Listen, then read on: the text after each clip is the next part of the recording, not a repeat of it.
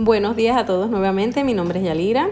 No sé si pudiste escuchar mi podcast anterior donde estuve hablando de las inteligencias múltiples y los diferentes estilos de aprender que tiene el ser humano y mencioné que es muy importante saber esto antes de comenzar a hacer homeschool. Se trata más bien de conocer a nuestros hijos y averiguar cuál es el estilo de ellos a aprender.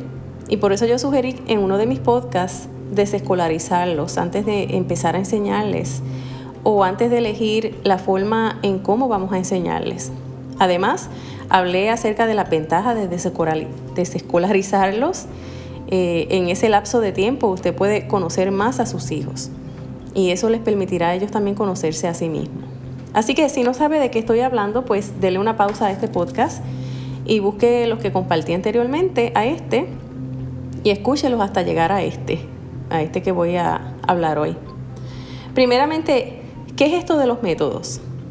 Pues es simplemente el estilo que usted va a elegir para enseñar a sus hijos. ¿Sabe usted cuál es el método que usan en las escuelas?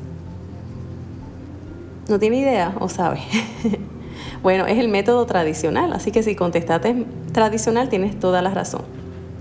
Ese es el que mayormente usan en las escuelas, pero hay muchos otros métodos para enseñar, como el método de Charlotte Mason, el de unidades de estudios, el método unschooling, el método Waldorf, el clásico, el ecléctico, el método Montessori y otros más.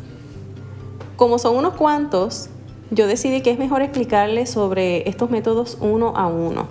Así que esta semana yo elegí comenzar con el método Montessori.